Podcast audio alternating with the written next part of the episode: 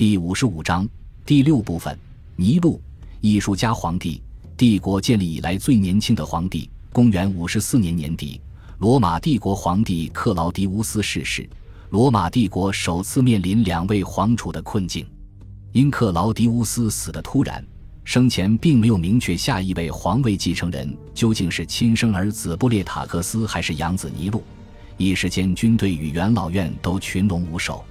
如前文所说。克劳迪乌斯的本意是培养二儿子布列塔克斯继承皇位，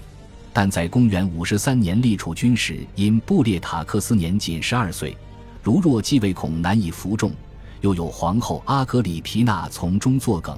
于是便将十五岁的养子尼禄和布列塔克斯皆列为皇储。而克劳迪乌斯逝世时，虽仍有议员和士兵支持布列塔克斯继位，但数量寥若晨星。大多数议员早已暗中被皇后阿格里皮娜说服，此时亦站出来支持尼禄继位，而尼禄作为克劳迪乌斯养子的身份，也博得了不少克劳迪乌斯反对派议员们的青睐。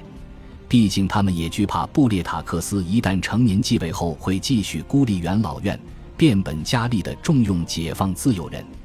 而尼禄在童年时期就表示对政治的兴趣不大，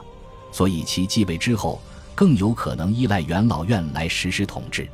在议员眼中，年幼的尼禄宛如一张白纸，象征着无限的可能。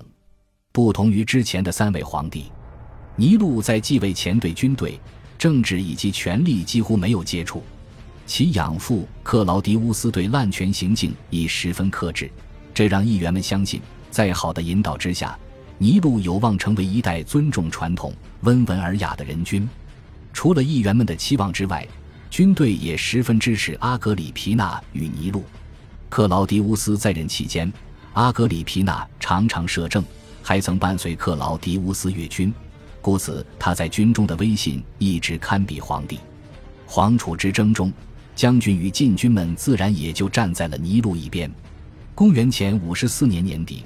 年仅十七岁的尼禄继位，成为罗马帝国建立以来最年轻的皇帝。据哲学家塞涅卡的著作描述，尼禄继位时，罗马举国欢庆，人民盼望这位年轻的皇帝可以成为爱民如子的人君，军队希望尼禄能为帝国带来更多的战功与荣耀，元老院则期待这位少年能成为与乌大维相媲美的政治才俊。哲学家塞涅卡甚至夸张地在其文章中，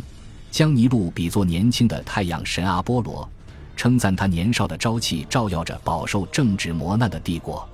尼禄的登基可谓是众望所归、万众拥戴。不过，在介绍尼禄执政后的政治举措与个人行为之前，必须从他颠沛的童年以及饱受迫害的身世开始说起。感谢您的收听，喜欢别忘了订阅加关注，主页有更多精彩内容。